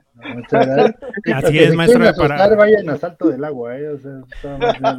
para los que nos escuchan alrededor del mundo, pues bueno, este, estamos desde México y es un lugar emblemático en el centro de la Ciudad de México, eh, la Plaza de Santo Domingo. Está muy cerca del también famoso Zócalo. Entonces, este, como que todo ese cuadrante se presta mucho para que puedan estar recorriendo en estas fechas y que puedan estar disfrutando de ese tipo de cosas, fenómenos, leyendas, historias y todo lo que conlleva con esta celebración de pues del Día de Muertos, más que de Halloween, sino como del Día de Muertos, donde se veneran a los muertos y se les pone una ofrenda, se recuerdan y dicen que pues todo eso también atrae energías para que se presenten estos, estos fenómenos o también la parte escéptica, ¿no? De que pues este queremos verlos y por eso los vemos, ¿no? A final de cuentas, ¿no? Como que nosotros mismos nos los creamos, ¿no? Así es. Y bueno, para continuar, Fabián, ¿alguna historia nueva que tú nos digas que hayas visto? O que te hayan contado también. O un relato o alguna recomendación para este Día de Muertos que tengas? Bueno, para ese Día de Muertos, pues no, coman muchos dulces para que no se les piquen sus muelas. Sería mi recomendación. Dulce de calabaza. Dulce tacha, ¿no? ok, este, no sé. Yo, yo, dentro de mi escepticismo, tengo realmente ese deseo de que me espanten. O sea, no es de porque sea muy valiente, sino realmente quiero experimentarlo pues para checar qué onda, ¿no? Y pues muchos, obviamente, creyentes me dicen, no, pues estás loco porque quieres manifestar algo así, pero pues, no sé, hace unas semanas en, el baño de ahí de la oficina donde trabajo, este, inexplicablemente azotaron una puerta, o sea, yo estaba en el área de los mingitorios, ¿no? Eh, solamente cuenta con dos cabinas para, los retretes y una de esas se azotó fuerte y son tres lavamanos, los tres se, encendieron, son de sensor, donde uno más acerca la mano y se, se activa el agua y los tres se encendieron al mismo momento después de que se azotó la puerta y después un silencio sepulcral. Y eran como las 8 de la noche, yo creo. Ah, pues justamente fue hace una semana que porque no pude llegar a la transmisión, me pasó eso ya casi llegando, saliendo de, de la oficina. ¿No? Eh, y pues lo traté de asociar, dije, pues los sensores están fallando, a lo mejor una corriente de aire o algo pasó. Tampoco quise investigar. Entonces, pues nada más me lavé mis manos y me salí, ¿no? o sea, ya no quise dar más y creo que fue lo más próximo a, a una situación de ese tipo, pero no me resultó convincente todavía. Todavía no, todavía no, hasta que no te jalen los pies. Yo creo, voy a darme una vuelta por Santo Domingo y chance me. Bueno, ¿y, por qué? doc, doc, de, ¿por qué del, del, muerto se te sube? A ver, la explicación médica. Ah, ok. Eso se llama parálisis del sueño. Eh, hay un momento en, en, la. Hay varias fases del sueño, son como cuatro fases del sueño. Eh, una de ellas es la fase REM, que es la fase del sueño profundo. El, el movimiento rápido, ¿no? Por eso es REM. Entonces, en ese momento eh, es cuando realmente sueñas. Y es un, es un estado de sueño de entre 30 y 90 minutos máximo. O sea, nosotros dormimos 6, 8 horas y solamente soñamos media hora, ¿no? Eh, hora máximo. Entonces, en ese lapso de, la fase REM, toda la, actividad celular se concentra y la energía se concentra en, la parte cerebral, ¿no? Porque son, son momentos de reparación, de reparación de nuestro cuerpo. Entonces toda la musculatura se relaja, y hay un estado, no está bien definido todavía, donde se desconecta la mente del cuerpo, porque está toda la actividad en el sistema nervioso y la musculatura se relaja y entonces el mismo peso propio del cuerpo, o sea, un brazo así, bueno, Alejandra no me dejará mentir, si intentas cargar a una persona cuando ya no está viva, pesa más de cuando estaba viva, tú la sientes todavía más pesada y dices, ¿cómo es posible? Pues porque no hay resistencia por la musculatura. Bueno, X, la, la musculatura se relaja que sientes que te hundes en la cama y quizá despiertes y quizás eh, escuches cosas, intentes hablar, pero la musculatura de la boca no se puede mover, entonces no emite sonidos, pero tú, tu actividad neurológica está funcionando. Es como la gente que los anestesian, los paralizan, pero oyen, ven, ¿no? Entonces, realmente no los no los anestesiaron, simplemente les dieron un relajante muscular y pues ya no se pueden mover, ¿no? Entonces, realmente la explicación de la parálisis del sueño es esa, no es que se te suba nadie, bueno, si vives solo, ¿no?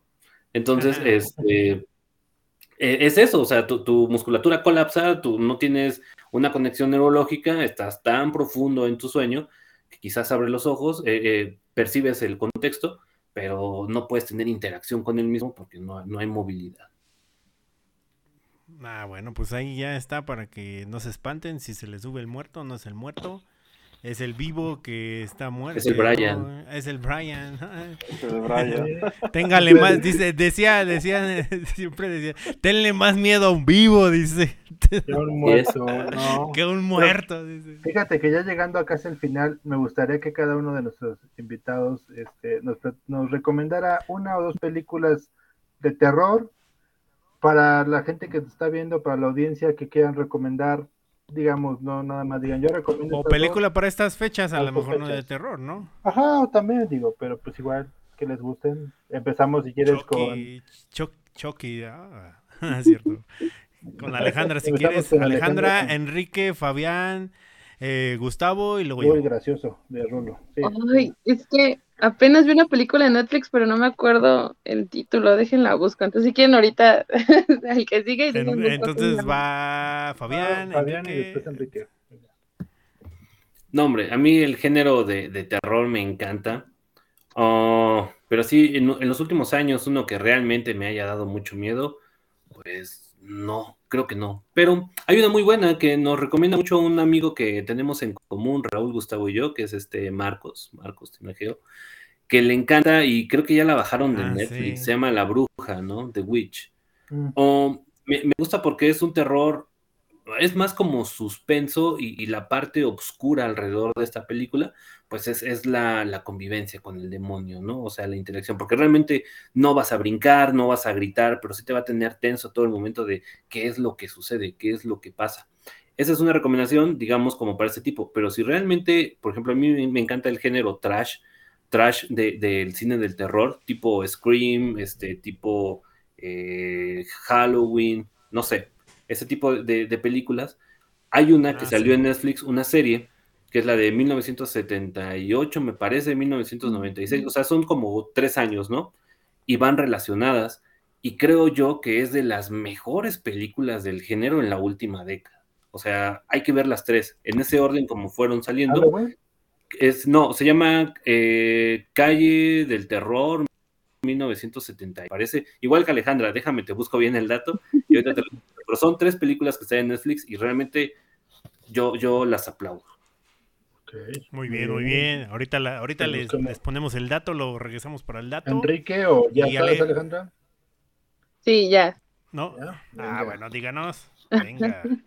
pues eh, recientemente vi con unos amigos en Netflix la de Midsommar, es sueca, lo estaban anunciando mucho y este, la verdad teníamos bajas expectativas y la verdad es de que sí nos gustó, porque lo curioso de la película es de que no te pone ninguna escena, la típica escena oscura o en la noche, todo sucede en el día, todo está demasiado colorido con demasiadas flores y da mucho, bueno, al menos a mí sí me dio un poco de miedo.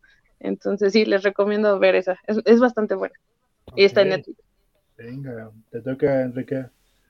Claro, tengo un par. Eh, una que apenas vi, bueno, eh, más o menos está creo que en Netflix también. Tenemos unos clientes que se dedican a dar cursos de cinematografía y toda esta parte. Spoiler, a leer. no, no, para nada, no, no contaré. Este, se llama Belzebut. Es de, sale el, el, cochiloco. Joaquín Cosio. Este, Joaquín Cosio, sí, exacto. Y la verdad es que yo tampoco, tampoco tenía muchas expectativas. Eh, la vi porque nos recomendaron estos clientes que la viéramos y dije, bueno, a ver, vamos a, darle. No, la verdad es que sí está fuerte. sí, sí te quedas como que, ay, ah, caray, no, no me esperaba esto. Está interesante, eh, se la recomiendo. Y otra que quizá no tenga que ver con el género totalmente de terror, pero sí de mucho suspenso y ciencia ficción, eh, se llama Coherencia, Occurrence eh, es de, Estados Unidos, me parece, y eh, trata sobre la, pasada o el acercamiento de un cometa y que activa pues varias cosas, ¿no? Varias cosas en esta realidad que no les voy a contar más. Veanla, eh, Coherencia, es como del 2013. Y bueno, son mis dos recomendaciones. En, un cuartito es, no es de alta producción, pero es de alto. Eh, pero pero sí, es, de guion, es de guion. La verdad es de que esos guiones son pero fantásticos. Y aprovecho también para abrir hilo para futuros programas eh, con respecto a esta parte, si bien de tradiciones, eh, pero también de ciencia últimamente. Últimamente hablo de los últimos 10 años, quizás 5 años, acerca de la zombificación y todo lo que ocurre en ah, Haití y todo lo que y cómo es que se lleva y, que apenas bueno hace algunos años se pudo entrevistar a un zombie real que estuvo en ese estado como por 18 años. Fue Harvard fue la BBC fueron a, verlo y lo, entrevistaron y pueden ustedes ver ahí al, al zombie platicando acerca de él. Nada más hay que casarse y ya uno es un zombie sí, ¿verdad? que, no, que, no, que no te escuchen. Pierdes control total. Este, bueno, me han contado que así luego funciona después la de 18 años, ¿no? o sea, sí. Pero hablando de, ese, de eso de los zombies, yo creo que una vez vi un documental hace pero muchos años de cómo los fabricaban, pero sí, creo que sí, por ahí deberíamos abrir otro hilo para, para ese tema. Sí, los, fabrican. De, hecho, es un castigo en la religión eh, vudú, eh, es un castigo por ciertas acciones y te zombifican. Te zombifican, sí, los fabrican. Y, y sí existe. Bien. Adelante. yo lo llegué a ver con, lo hacían mucho en Haití. O sea, yo De hecho es en Haití. De hecho es en Haití. La religión vudú vino de África, eh, llegó con los esclavos a América y se instauró en Haití. Entonces, eh, es, es, muy interesante. La verdad es de que les recomiendo que por ahí busquen. Les compartiremos seguramente algunos links de los que pues me ha tocado encontrar y ver. Y es muy interesante cómo es que hoy le, se le quiere dar esa ah, explicación científica. Eh, no sé si exista la ciencia ahí, eh, yo, soy, yo soy muy neutral en ese sentido. Eh, y hay veces en que, pues, yo creo que falta mucho tiempo para encontrar lo científico en ese tipo de cosas. Ok, bien. Y de hecho, hay una película de zombies que se llama Black Mamba, que es de bajo presupuesto, es viejísima, la consideran unos de culto, donde se ve realmente un zombie como debería de ser. O sea, no, no la versión de George Romero, ¿no? Del despertar de los muertos y esas situaciones. Ándale. O sea, un zombie realmente putrefacto, o sea, es un ser muerto, ¿no? O sea, putrefacto, este, con pérdida de la autonomía, no esos que corren y quieren comer cerebros, o sea, realmente como un individuo puede ser el títere de otra persona, ¿no? Que tiene el control de él. Y de, hecho, la Se parece mucho a los... Ajá. Se parece mucho a los casados, ¿no?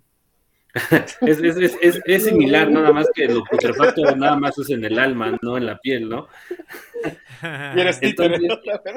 es una buena película. Y aprovechando mi intervención, la película se llama La calle del terror y hay tres partes. Ah, parte 1, 1994, parte 2, 1978 y parte 3, 1666. El número de la ah, bestia, diría Iron Maiden. Entonces, es cierto. Y, están en Netflix las tres, totalmente recomendadas. ¿eh? sin censura, sin censura. Hay que, hay que verlas. No, y luego hay unas... están digeribles, ¿eh? O sea, están, están buenas. Ok. Está padre. Pues Que luego, luego ahí siento que algunas veces algunas películas como muy independientes en ciertas plataformas de streaming les cortan ciertos pedazos. Yo he visto así, no me ha tocado específicamente, no me acuerdo cuál, pero dije, no, yo me acuerdo que era diferente y la busco y era otra. O sea, el, efecto el, efecto Mandela, ¿no? No, o el doblaje, o el doblaje, o, le cambian las palabras, o a lo mejor las vuelven a, doblar y se oyen diferentes, ¿no? Pero a veces sí les quitan algunas escenillas. Hay una película de bajo presupuesto que pues, se llama VHS que son como varios ah. short films que van armando una serie de unos cuates que se meten en una casa y encuentran estos videos como extraños en formato VHS. Este, creo que Gustavo es el único que no lo ha vivido. Eh, eh, estos VHS son varios que van viendo y, ocurren cosas paranormales. Hay una segunda parte que es un fiasco, pero la primera quiero, quiero pensar, no porque sean hechos reales, pero realmente está muy bien armada. También es una muy buena recomendación. Es, como la de, la de como la de Blair, que también, o sea, el fenómeno de que que cuando salió era muy buen formato, o sea, diferente, y sí llegaba a, tú sentías algo, ¿no? Pero ya la segunda parte ya una porquería, ya la segunda parte nada que ver, ¿no? Entonces Así es terror psicológico, ¿no? De alguna manera que, lleva mucho que ver. Pero pues aquí ya, salieron, los, frustrados que están casados hablando, ¿no? Buscando oportunidad en cámara. Es Halloween. Hay que hablar de cosas. Antigua. Sí, porque ¿Y, y, tú, Gustavo, qué películas nos recomiendas? Yo, yo diría dos. Eh, el Cien Pies Humano, también hace muy cañona. Ah, claro. Sí. ya sabía que iba a decir el siguiente. Ese punto esa película. no, comer, antes de verla, porque sí. está, muy cañona, la neta. Eh, digamos, eso de lo moderno. Eh, en lo más viejito me voy con una mexicana de los oh. años, yo creo que 70s, 80s. Este, si alguien la ha visto, creo que la mayoría de la gente conoce o ha conocido sobre el tema de la brujería tal cual. Y hay una, una película que se llama La tía Alejandra.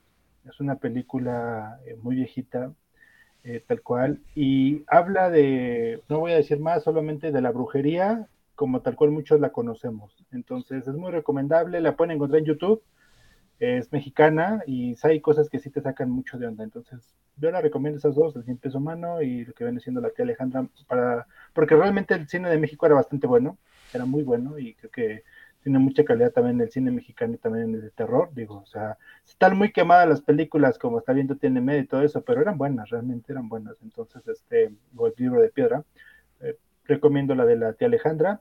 Eh, antes de que Rulo nos dé su, opinión, Rulo, aquí no sé si viste en el chat, mandaron una historia, si la quieres tú leer, ah, antes de que... Ah, yo, yo... Sí, tú, si quieres, ya, la viste. ah, bueno, que la lea, que la... No, mejor usted Ustedes que tienen voz de locutor y que tienen todo el feeling mejor, por favor. Sí, hagan. Ah, no, entonces te hablaron a ti, Gustavo, entonces tú. Pero pon música de fondo, Rulo, para que aumentemos Aumentemos la historia de María Teresa y Danilo. Así que vamos a ver. Voy, Bien, voy, va a estar buena, ¿eh? Si quiere. Este. Mientras tanto, que Gustavo aprovecha que compartan las redes sociales para que puedan ver todos los que nos escuchan y los que no nos escucharon en vivo eh, ah, la parte de la lista de películas. Claro, igualmente a todo a toda la audiencia, recuerden que al término de esta de este podcast que estamos totalmente en vivo a través de Twitch, Facebook y YouTube, lo pueden encontrar en sus plataformas de podcast como lo viene siendo Spotify, Deezer, eh, también estamos ahí en, iTunes, eh, como Noches de Lluvia para que nos pasen a escuchar, sigan las redes sociales de lluvia cero. Cada ocho días vamos a estar aquí en noches de lluvia. lluvia. Ok. Ahí está, ahí está. Noches de lluvia. Ah, dato curioso, ¿saben que esa canción estaba como música relajante cuando recién la hicieron? O sea, era con otro... De hecho, el DJ que la toca, Mike Oldfield, toca con Pavarotti. Ajá, era una canción relajante. O sea, sí, de Pavarotti and Friends, de toda esta saga. no era, era de, no era, de terror. Exactamente, no era de terror. Pero la agarró la, la, película del exorcista, ¿no? Ok, ya arruinaron la canción, entonces pon otra que sí de miedo. que no era de terror. No, ya con esa. vamos con Los millennials no se darán cuenta. Ok, vamos con la historia de María Teresa. Dice, cuando yo era pequeña, aproximadamente 5 años, todas las madrugadas salía a jugar con unos niños, que solo yo veía y escuchaba. En el patio de mi casa. Nuestro llamado era el toque de los columpios. Mis papás creían que era sonámbula o algo así. Sin embargo, siempre estaba consciente de lo que hacía. Esto fue recurrente durante dos años hasta que mis papás decidieron que me iban a curar de espanto porque también empecé a ver gente muerta y escuchar cosas e incluso a soñar con personas que en cierto punto de mi vida iba conociendo. Recuerdo que me llevaron con el curador porque enfermé. No toleraba la comida hasta el punto de no comer nada. Eso derivó otros problemas de salud y me llevaron con todos los médicos habidos y por haber y no mejoraba. Hasta que me llevaron con el curador y él fue quien me dijo que yo tenía un muerto a mi lado, pero que su energía no era positiva y en teoría me curó. No recuerdo muy bien cómo fue el proceso, pero me dijo que iba a bloquear como mi tercer ojo o algo así, porque yo tenía la capacidad de atraer buenas y malas energías. Después de eso dejé de ver escuchar cosas y como corte de magia durante siempre nos están relacionadas con alguna parte espiritual o la sería que creen que tengo un don y debo desarrollar. La verdad es que yo guardo mucho respeto a las energías y prefiero mantenerme al margen. Pues bueno, ahí estuvo. María Teresa por buena historia. Yo creo que también, como lo decía Enrique, eh, tal cual va a ser un tema muy interesante después hablar de las energías, porque realmente todo eso de la metafísica está muy cañón, ¿no? hay mucho de qué hablar. Gracias, María Teresa, un saludo y gracias por compartirnos tu historia a través del chat en vivo eh, para Lluvia Cero y pasamos con la recomendación de Rulo y bueno, pues ya pasar con las conclusiones. Así es, este, mi recomendación es una, eh, bueno, el género de terror en, sí, eh, yo hace mucho tiempo que estaba yo como en el mundo taku, me gustaba mucho el, el terror japonés que muchas veces utilizan algo muy psicológico, muy sencillo, bien producido que dices, ay, como que no es el típico miedo de que van y está oscuro y de repente te gritan, ay, sale la monja o sale no sé quién y la niña y la muñeca y, ay, ya, eso ya me aburre, ¿no? Entonces, quiero recomendar un anime que tiene una parte de terror psicológico, que es una película, se llama Perfect Blue, esa no creo que la encuentren en plataformas, pero si la googlean en, en las en el verde puede, quizá lo puedan encontrar ahí en el Netflix verde buscándola en algún foro o algo así y si no después este yo se las pondré ahí el pegaré el link en las redes sociales para que lo vean. Perfect Blue véanlo y se van a traumar un rato olvídense que son caricaturas y no lo vean con sus hijos, ni con niños, ni con nada, porque después ya no les van a poder dormir. Como le pasaba a mis primas, que era un terror a Chucky, porque les, ese día yo estaba con mi primo, vimos Chucky, no nos dio miedo a nosotros, pero ellas, o sea, el Chucky sirvió para educarlas durante muchos años porque no querían hacer algo, ah, va a venir Chucky, y lo hacían. Entonces, este, la verdad, yo lo recomendaría. Eso y también, bueno, ahorita que ya está la tecnología todo lo que da, me gustaría recomendar este un juego que, que pues, también Enrique jugó con nosotros que era el de que es de terror espacial. En el espacio se habla mucho de terror y teníamos este esta, este videojuego que se llama Dead Space. Entonces es un clásico, la verdad es uno de los videojuegos que a mí me ha dado más error. Yo juego videojuegos, pero nunca los acabo.